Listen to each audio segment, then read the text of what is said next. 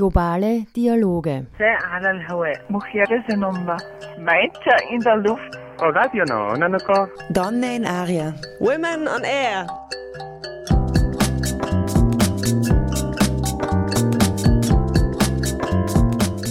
Jeden Dienstag von 13 bis 14 Uhr auf Orange 94.0.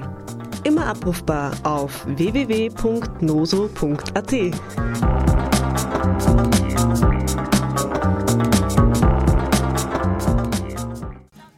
Hallo und willkommen zur heutigen Sendung mit dem Schwerpunkt Schwangerschaftsabbruch. Wir sprechen mit Dr. Christian Fiala, einem österreichischen Gynäkologen, Aktivisten und Museumsgründer. Er ist der ärztliche Leiter der Gynmed-Ambulanz in Wien und Salzburg und leitet das MUVS, das Museum für Verhütung und Schwangerschaftsabbruch. Mit uns redet er über seine Erfahrungen in Österreich und weltweit. Wie beeinflussen natürliche Fruchtbarkeit, Machtverhältnisse und Schwangerschaftsabbruch das Leben von Frauen heutzutage und vor langer grauer Zeit? Was war der eigentliche Zweck vom BD? Und warum war das Diaphragma für deine Oma wahrscheinlich wertvoller als ihr gesamter Schmuck? Das erfahren wir heute. Sendungsgestaltung Bettina Dobnig.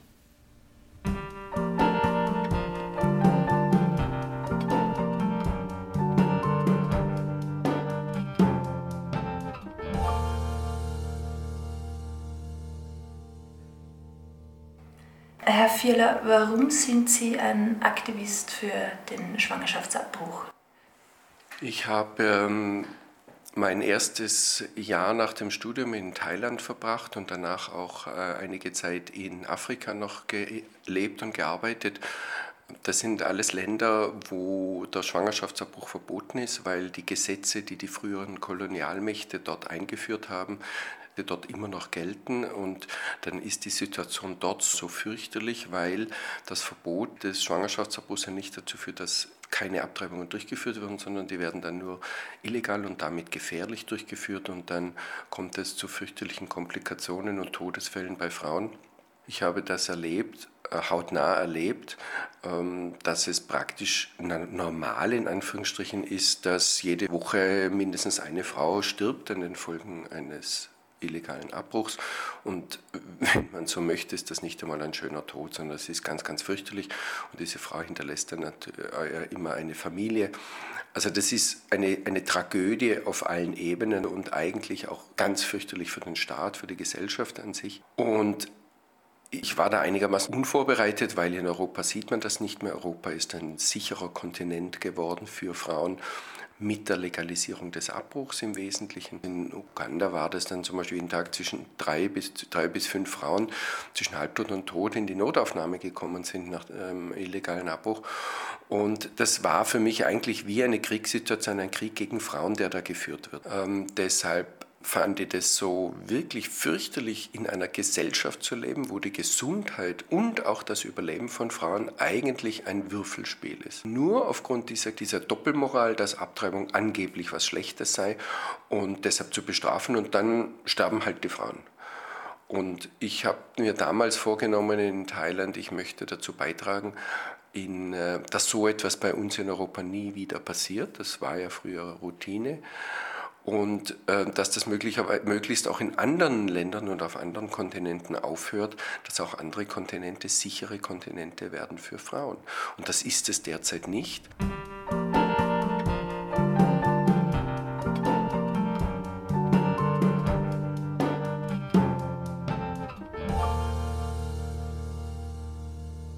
Wie ist der Zusammenhang von Monarchie und Schwangerschaftsabbruch? Wenn man, wenn man zum Schwangerschaftsabbruch diskutiert, ist ja immer die zentrale Frage, warum wurde der Abbruch verboten ursprünglich? Also wer hat es gemacht und was war die Überlegung, dass man so einen intimen Lebensaspekt wie die ungewollte Schwangerschaft staatlich versucht zu regulieren und dann noch im Strafgesetz versucht zu regeln. Das ist eben ein Muster, das man überall sieht, dass alle Monarchien, alle Diktaturen und alle kriegsführenden Staaten immer die Verhütung und den Schwangerschaftsabbruch verboten haben. Und zwar mit der ganz klaren Vorstellung, sie brauchen eben Soldaten, Später hat man dann gesagt Arbeitskräfte. Heute sagt man, wir brauchen Rentenzahler für das Pensionssystem. Es geht immer auf dieses gleiche ähm, mechanistische Weltbild äh, zurück und, und dieses gleiche mechanistische Frauenbild, dass die Machthaber eigentlich die Bevölkerung ähm, sehen wie ein Hühnerstall, der zu produzieren hat zu produzieren und zu reproduzieren hat, vollkommen unabhängig davon, wie es den Frauen und den Kindern oder auch den Partnern geht. Das hat die Machthaber noch nie interessiert, sondern es geht um rein um zahlenmäßige Produktion von Kindern. Und deshalb haben die Monarchien eben die Verhütung und den Schwangerschaftsabbruch verboten. Und äh, Maria Theresia hat das Verbot des Abbruchs sogar mit der Todesstrafe geahndet. Etwas, was sie gemeinsam hat mit Hitler, der das auch gemacht hat. Und die letzte Frau, die unter Hitler exekutiert wurde, weil sie Abtreibungen durchgeführt hat, ist im Januar 1945 in Wien hingerichtet worden.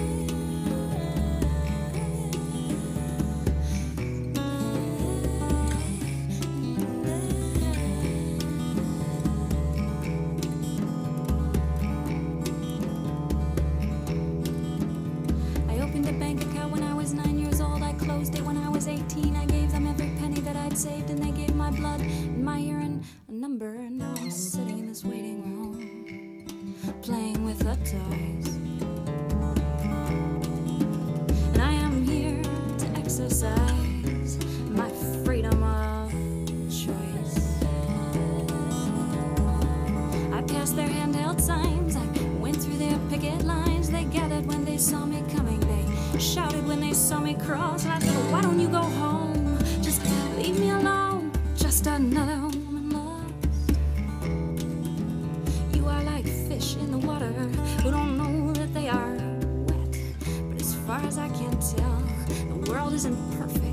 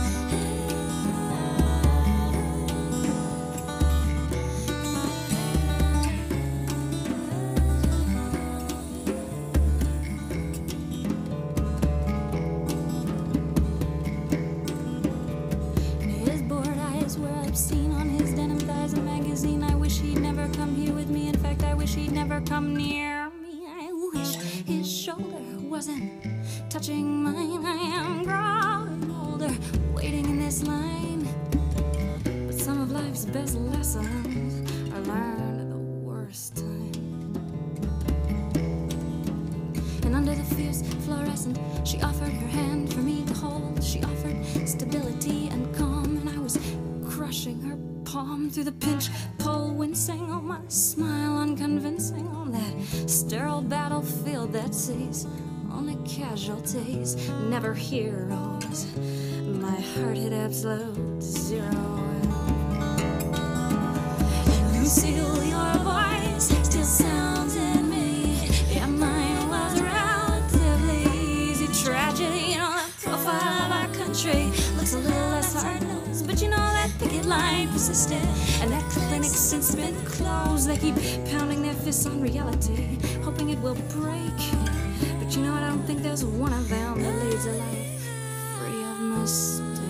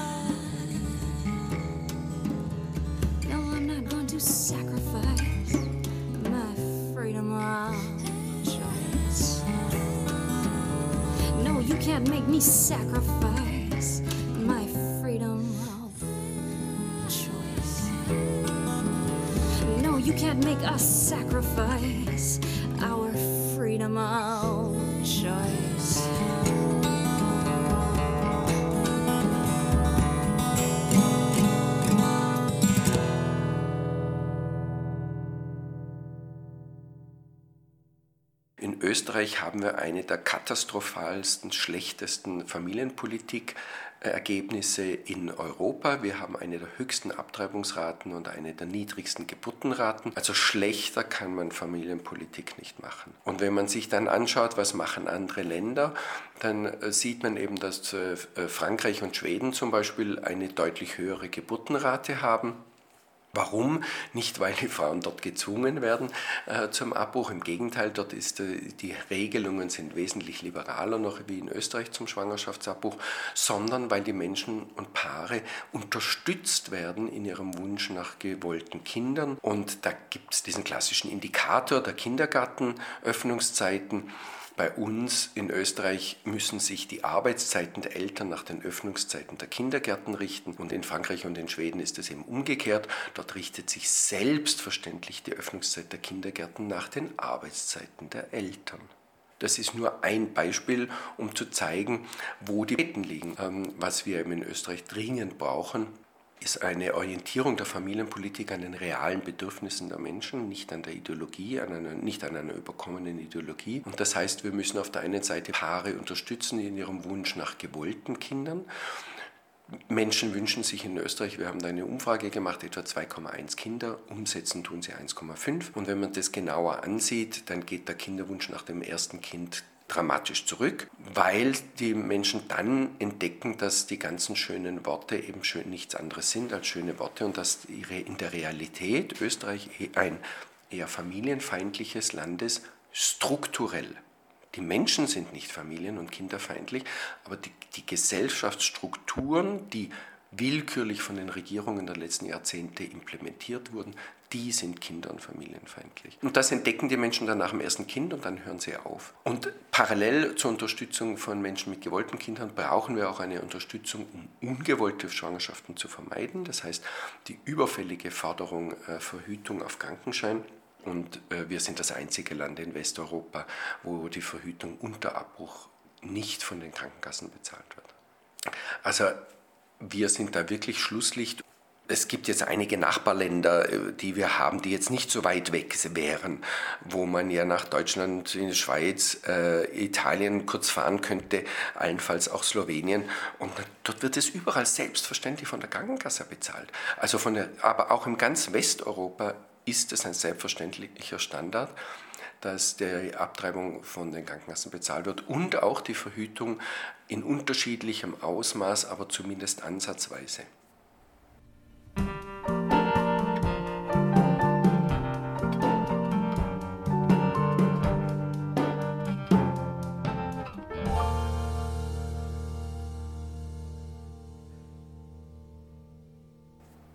1975 ist die Fristenlösung eingeführt worden und das heißt, die Androhung einer Gefängnisstrafe ist aufrechterhalten worden. Das heißt, auch Frauen riskieren heute ein Jahr Gefängnis, wenn sie eine Abtreibung durchführen. Und dann gibt die Fristenlösung ist ein, sind drei Bedingungen, die erfüllt sein müssen, damit es eine Ausnahme gibt von der Gefängnisstrafe. Und die Ausnahme ist, äh, es muss von einem Arzt durchgeführt werden nach einem ärztlichen Gespräch und innerhalb von drei Monaten.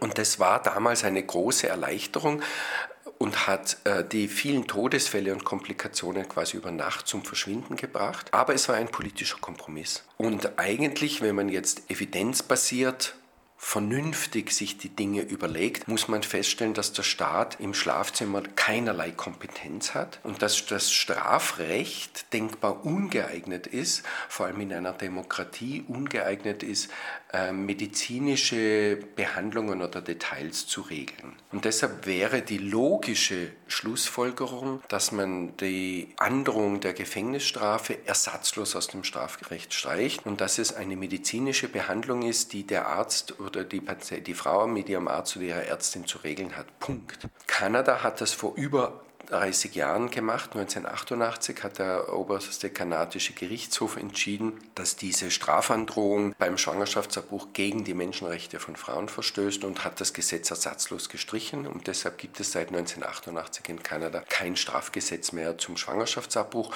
Und die bisherige sehr, sehr gute Erfahrung zeigt auch eindeutig, dass es kein Strafgesetz braucht. Es war eben ein politischer Kompromiss damals zwischen der SPÖ, Kreisky und der katholischen Kirche. Man darf nicht vergessen, dass dass der Kardinal König damals mit Bürgerkrieg gedroht hat.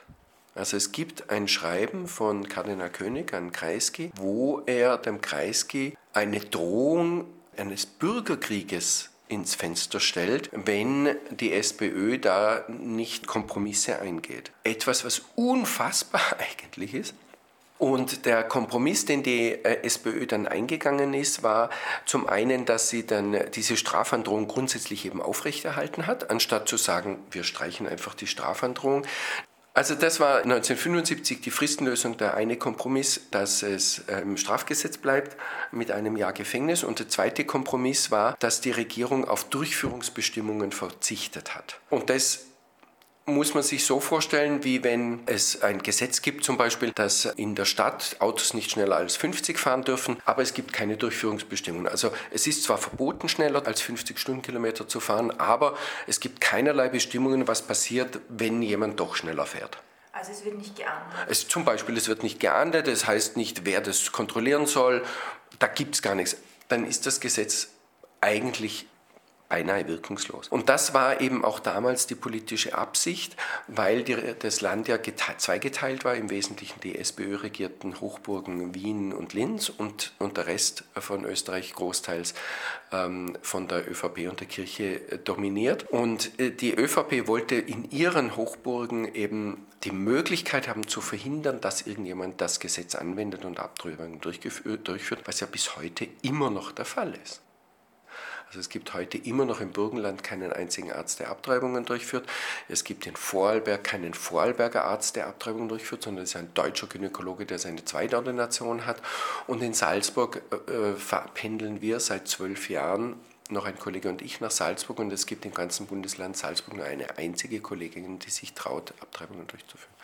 Also das war eben diese Absicht, äh, keine Durchführungsbestimmungen zu machen. Jetzt nur als Beispiel, in Frankreich oder in Schweden hat es ähnliche auch Legalisierungen gegeben und dort war dann die Durchführungsbestimmung, dass selbstverständlich jedes Krankenhaus Schwangerschaftsabbrüche durchführen muss unter der Androhung, dass die gynäkologische Abteilung geschlossen wird, wenn sie nicht Schwangerschaftsabbrüche durchführt. Man hat dann dort gesagt, es ist nicht jeder einzelne Arzt verpflichtet, aber der Abteilungsvorstand ist verpflichtet, einen Arzt zumindest ein, zweimal in der Woche und wenn er ihn einfliegen lassen muss, zu, äh, anzustellen, dass diese äh, medizinische Behandlung durchgeführt wird.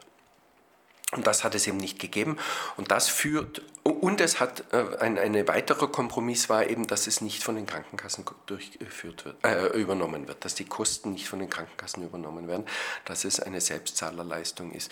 Wie wenn das ein, ein, ein Hobby wäre für Frauen, wenn sie ungewollt schwanger sind, äh, eben nebenbei auch noch diese soziale Ungerechtigkeit oder äh, Geschlechterungerechtigkeit. Wieso müssen das jetzt Frauen zahlen, wenn sie ja bekanntlich nicht alleine schwanger geworden sind?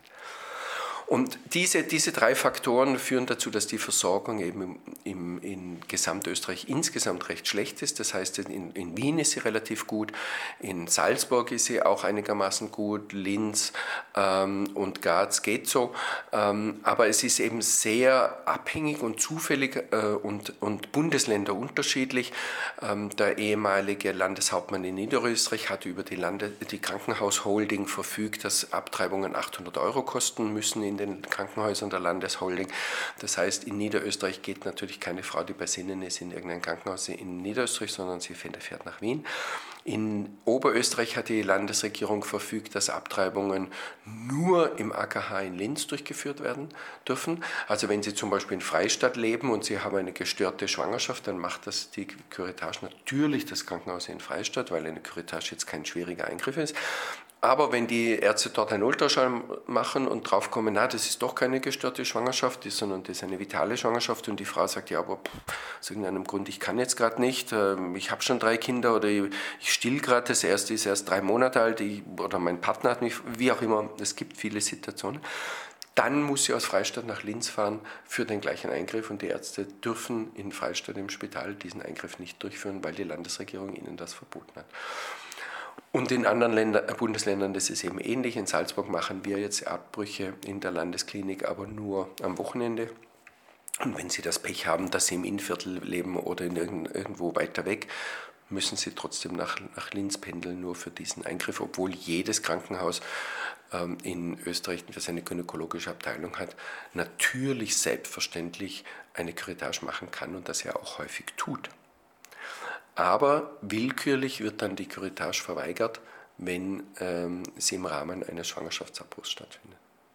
Ja, es gibt in Österreich, glaube ich, über 100 Krankenanstalten mit einer gynäkologischen Abteilung und insgesamt, ich glaube, 10, 15 Möglichkeiten, wo Frauen einen Schwangerschaftsabbruch durchführen können. Und äh, ein Großteil davon ist eben in Wien lokalisiert, wobei man auch in Wien sagen muss, nur drei Krankenhäuser der Stadt Wien machen Schwangerschaftsabbrüche.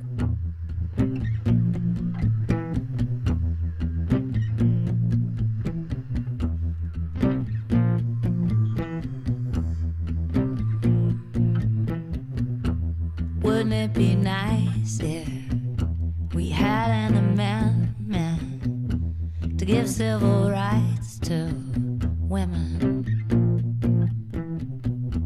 To once and for all just really lay it down from the point of view of women. I know what you're thinking that's just redundant. Chicks got a good now. They can almost be president. But it's worker against worker. Time and time again. Cause the rich use certain issues as a tool.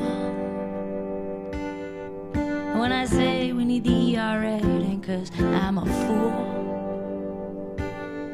It's cause without it, nobody can get away with anything cool. And you don't have to go far, just over to Canada to feel a heightened sense of live and let live. What is it about Americans? Like so many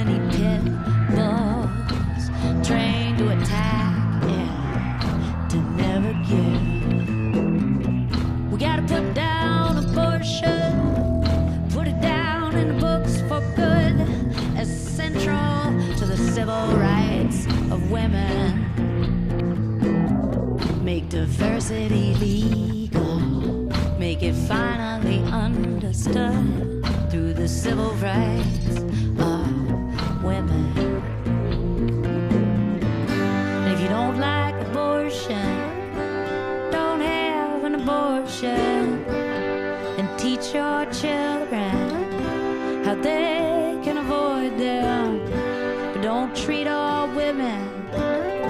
like they are your children. Compassion has many faces, many names. And if men can kill and be decorated instead of blamed, then a woman called upon the mother can choose to refrain. And contrary to eons of old time religion, your body's your the man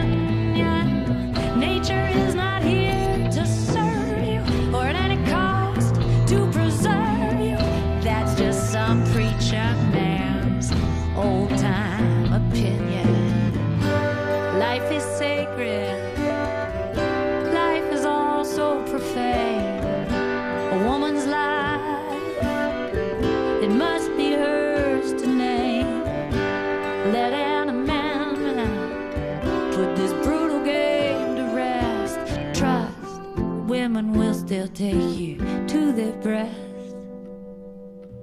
Trust women will always do their best. Trust our differences make us stronger,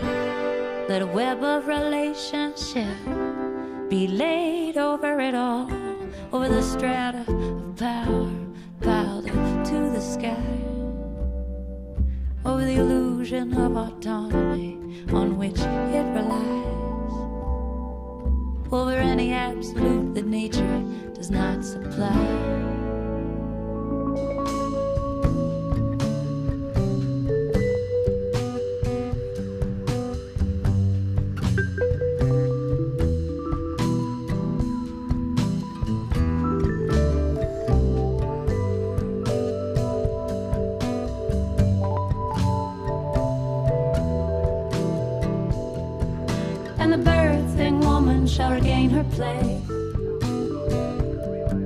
in a circle of women in a sacred space. Turn off the machines, put away the knives. This amendment shall deliver from bondage the wives.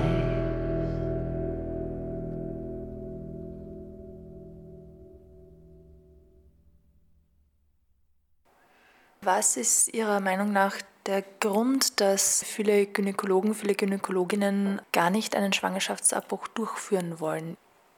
Also es ist so, der Schwangerschaftsabbruch ist medizintechnisch einer der einfachsten und einer der sichersten chirurgischen Eingriffe, beziehungsweise beim medikamentösen Abbruch ist es wie ein Spontanabort, ident und nicht zu unterscheiden wie ein Spontanabort. Und wir wissen, Frauen haben laufend Spontanaborte, also das ist jetzt in dem Sinn medizinisch nichts Besonderes. Aber Sie dürfen nicht vergessen, dass ja alle Berufsgruppen, alle ja Teil der Gesellschaft sind und alle gesellschaftlichen Überzeugungen, Vorurteile, aber auch Tabus mit in ihren Beruf hineinnehmen. Ärzte haben, unterliegen natürlich dem gleichen Tabu des Schwangerschaftsabbruchs oder des, des, sexuellen Tabus, ja nicht nur der Abbruch, sondern auch, dass über Sex nicht wirklich geredet wird. Und natürlich gibt es diesen gesellschaftlichen Gruppendruck, beziehungsweise auch Ärzte haben dann ein soziales Umfeld, eine Familie, haben Kinder.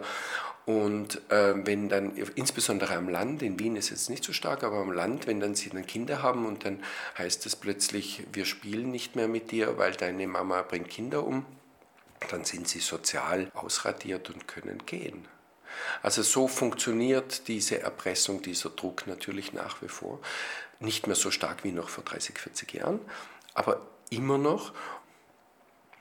Also ich will damit nur sagen, dass Ärzte so wie alle anderen Berufsgruppen genauso den Tabus und der Doppelmoral unterworfen sind.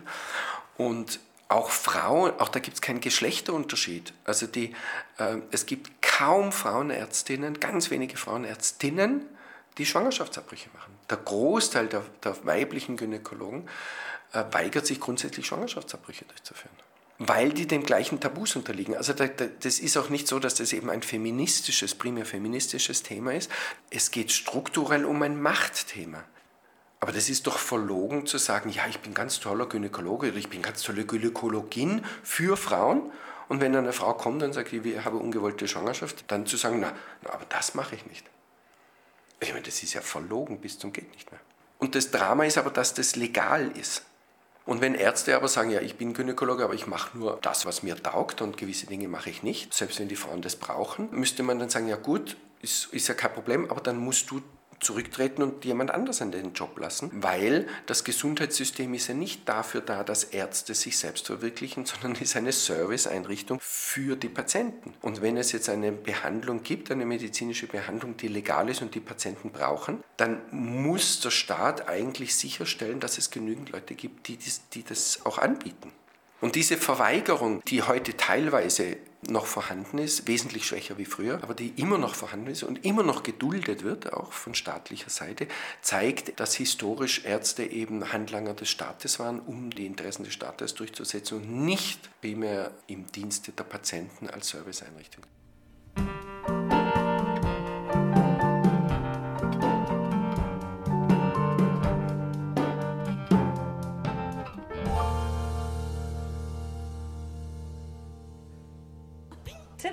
Through the used condoms strewn on the piers off the west side highway, sunset behind the skyline of Jersey, walking towards the water with a fetus holding court in my gut, my body hijacked, my tits swollen and sore. The river has more colors at sunset than my sock drawer ever dreamed of. I could wake up screaming sometimes, but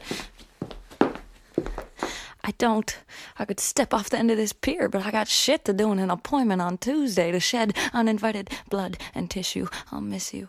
I say to the water, to the sun, a daughter, a thought better of. I could fall in love with Jersey at sunset, but I leave the view to the rats and tiptoe.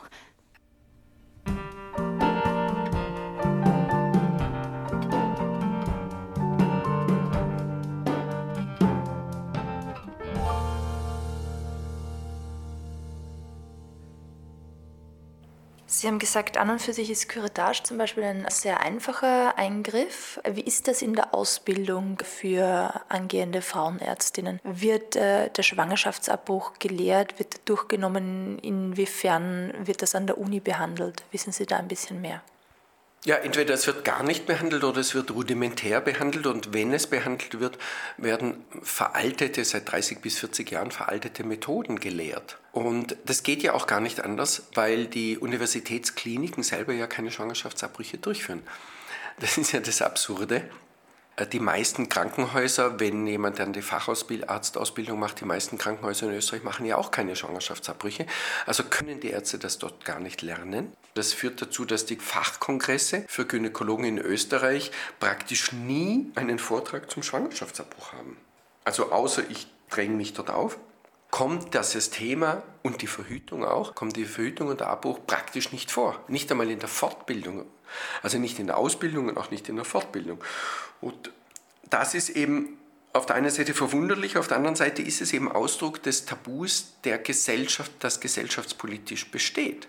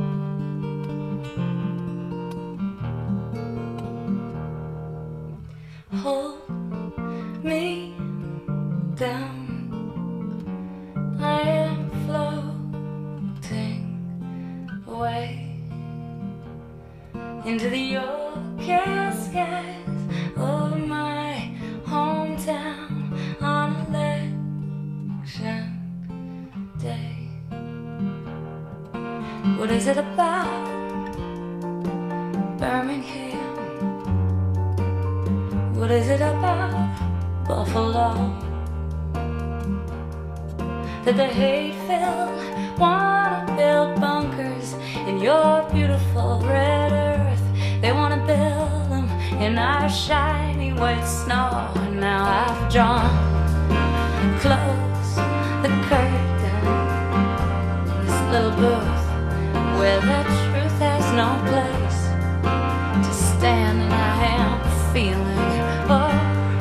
so powerless in this stupid booth with this useless little lever in my hand and outside my city is bracing for the next killing thing standing by the bridge and praying for the next Dr.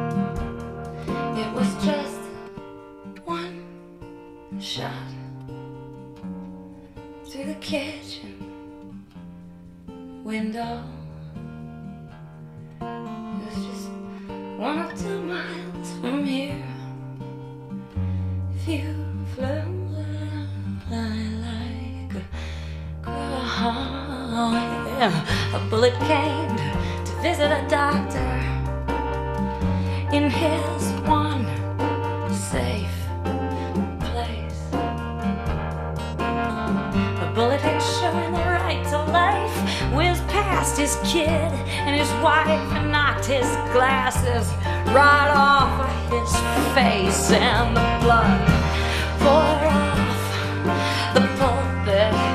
Yeah, and the blood poured down the picket lines. Yeah, and the hatred was immediate. Yeah, the vengeance was divine.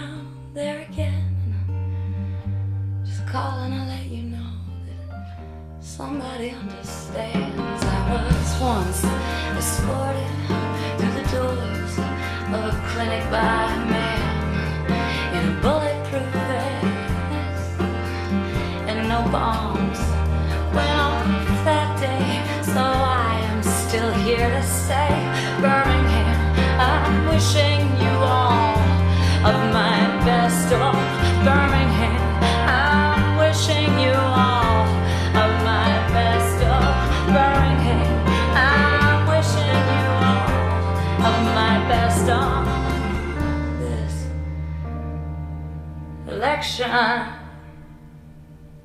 day.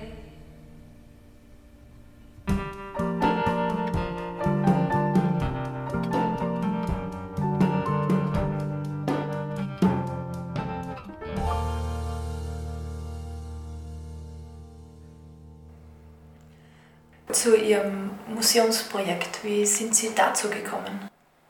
Nee, Ich habe mich vor etwa 20, 30 Jahren ein bisschen spezialisiert auf ungewollte Schwangerschaften, auf die Betreuung von Frauen mit ungewollten Schwangerschaften, weil ich realisiert habe, dass das ganze medizinische System und das ganze sonstige unterstützende System praktisch ausschließlich sich an Frauen richtet, die gewollt schwanger sind. Und die werden ja auch relativ gut versorgt, aber dann gibt es eben sehr häufig ungewollte Schwangerschaften bzw. die Notwendigkeit, äh, ungewollte Schwangerschaften zu vermeiden. Und diese Frauen werden eigentlich vollkommen allein gelassen, gibt es kaum strukturelle Unterstützung, auch kaum Ärzte oder Fachkräfte, die sich dem widmen. Und dann wollte ich mich da ein bisschen hineinarbeiten, um dort die Situation zu verbessern, weil die Prävention, die Vorbeugung ungewollter Schwangerschaften bzw. die Beendigung von ungewollten Schwangerschaften ist eine der Grundbedingungen, damit Menschen ihr Projekt, ihr Lebensprojekt mit gewollten Kindern auch erfolgreich umsetzen können. Wenn Frauen keinen Zugang zur Verhütung und zu legalem Abbruch haben, dann gefährdet das fundamental die Verwirklichung ihres Lebensprojektes mit gewollten Kindern. Also Kinder grundsätzlich, gewollte Kinder haben das Potenzial, zu unglaublicher Zufriedenheit zu führen wenn sie gewollt sind und wenn die Rahmenbedingungen einigermaßen passen, auch in der Beziehung. Und in gleichem Ausmaß haben ungewollte Schwangerschaften und Kinder das Potenzial, eine ganze Familienstruktur zum Scheitern und zum Explodieren zu bringen. Wenn es eben nicht passt und wenn die Rahmenbedingungen nicht dafür da sind, dieses Kind verantwortungsvoll ins Leben zu begleiten.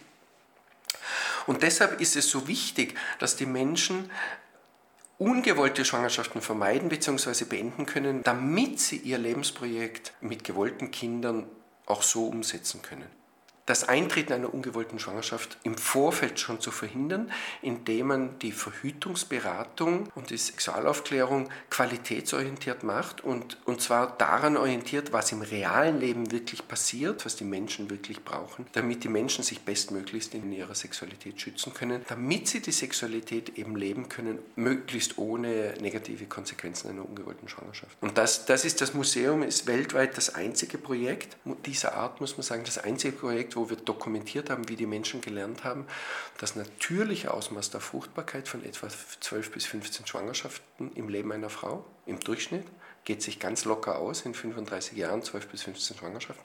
Das ist das, was die Natur vorgesehen hat. Das ist den meisten Menschen, Frauen und ihren Partnern aber viel zu viel. Und das zu reduzieren auf die individuell gewünschte Kinderanzahl von ein bis zwei Kindern, das ist eine kulturelle Intervention und die ist nur möglich, wenn man bei, sich bei jedem Verkehr wirksam schützt. Und dieses Bewusstsein zu vermitteln, ist eine echte Herausforderung. Und das ist das, was wir im Verhütungsmuseum machen.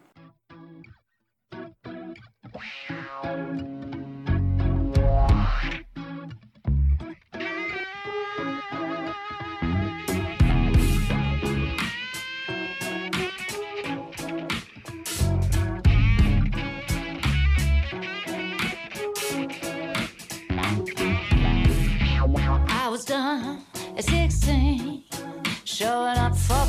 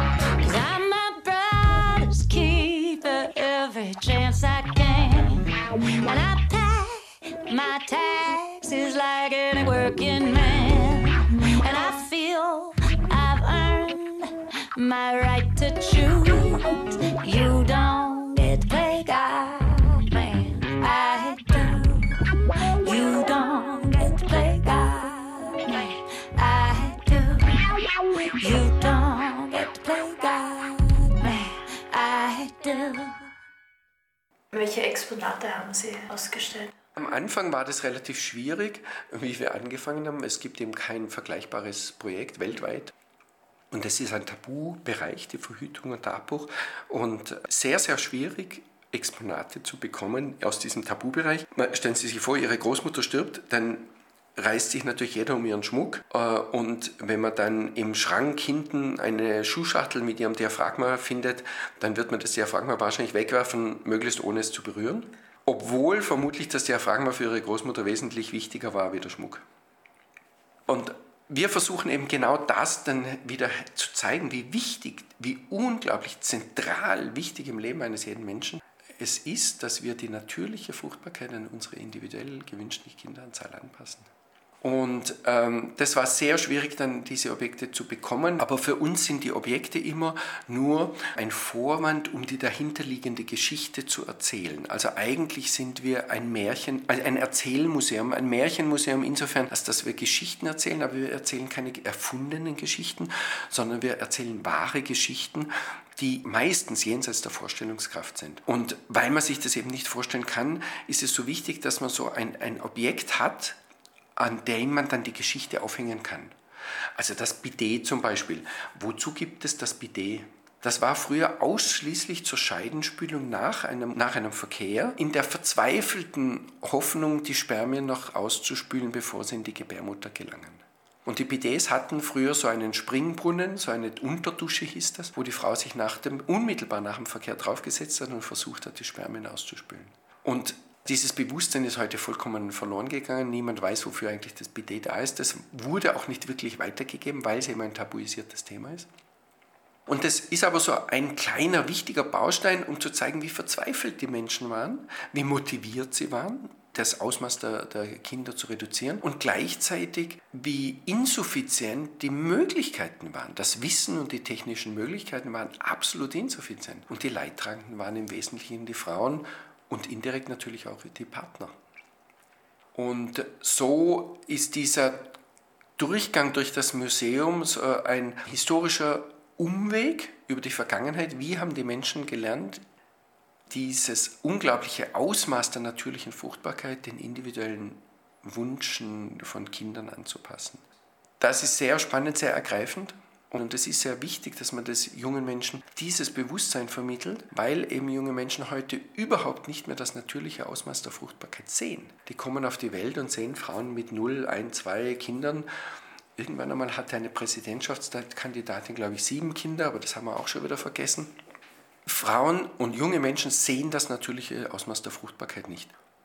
Mit dem Museum gehen wir mit den Menschen durch die Entwicklungsgeschichte und zeigen, wie brutal die Ausgangssituation war, dass die Menschen überhaupt keine Kontrolle hatten über ihre Fruchtbarkeit.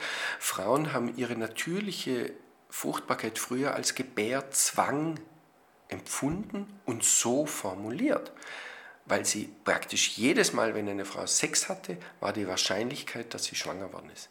Jedes Mal. Das müssen Sie mal versuchen, sich vorzustellen. Ich glaube nicht, dass wir so viel Fantasie haben heute, dass wir uns das vorstellen können. Die Frauen sind wahnsinnig geworden im wahrsten Sinne des Wortes. Und ihre Partner natürlich auch. Und das zu vermitteln und diesen unglaubliche, unglaubliche kulturelle Errungenschaft, dass es uns als Menschheit gelungen ist, diesen Gebärzwang tatsächlich aufzulösen und die Fruchtbarkeit uns untertan zu machen, sozusagen, ist, glaube ich, die zweitwichtigste kulturelle Errungenschaft unserer Kultur nach der Zähmung des Feuers. Die Zähmung der natürlichen Fruchtbarkeit. Die Fruchtbarkeit unkontrolliert ist genauso zerstörerisch wie ein Waldbrand. Und auf der anderen Seite ist Wärme und Feuer lebenserhaltend und extrem notwendig. Und die Fruchtbarkeit kann auch eine Quelle von unglaublicher Glück und Zufriedenheit sein, aber nur, wenn wir es unseren eigenen Bedürfnissen untertan machen. Wenn wir der Fruchtbarkeit ausgeliefert sind, ist das genauso zerstörerisch und depressiv wie das Feuer des Unkontrollierte. Aber so war das Leben. Bis 1960 war das Leben die ganze Menschheitsgeschichte hindurch auf dieser Welt so. Das war wirklich ein Leidensweg, das Leben. Und wir können uns das heute nicht vorstellen. Und die Pille und die Spiralen, die dann in den 60er Jahren auch entwickelt wurden, die haben den Menschen das erste Mal in der Menschheitsgeschichte die, und vor allem den Frauen die Möglichkeit gegeben, ihre Fruchtbarkeit selbst zu kontrollieren. Und das hat das Leben auf der Welt verändert wie fast nichts anderes.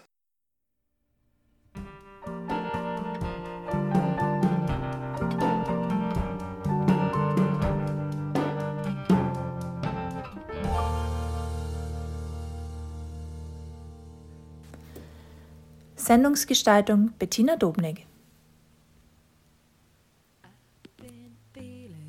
as a coat hanger, pretty as a picture of a patient on a fresh IV.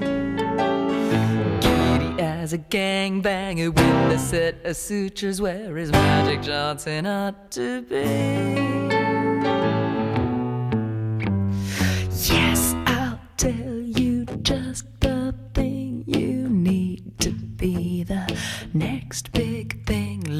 Start in with a test of your intelligence and zest for the counterproductive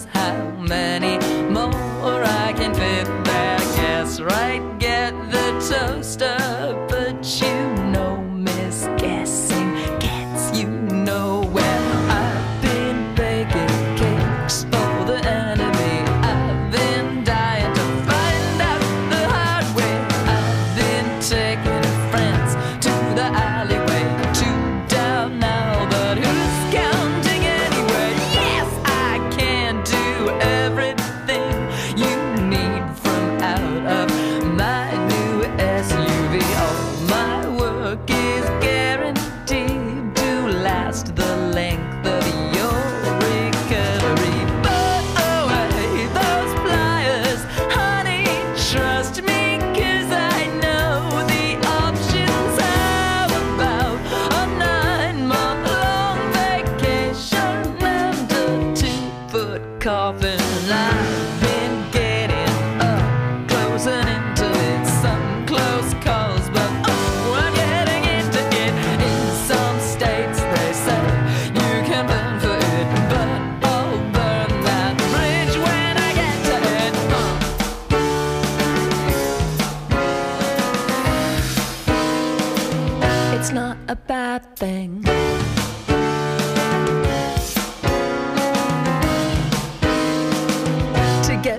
professionals.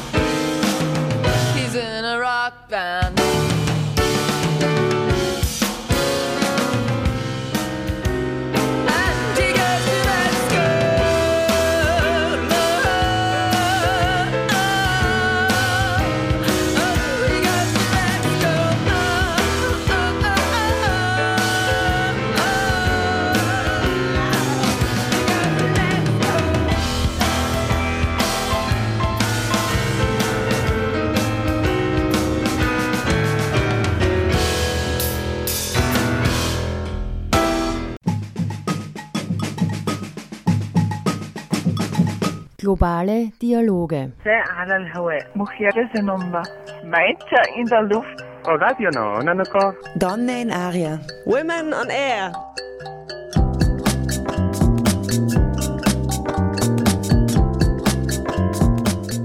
Jeden Dienstag von 13 bis 14 Uhr auf Orange 94.0.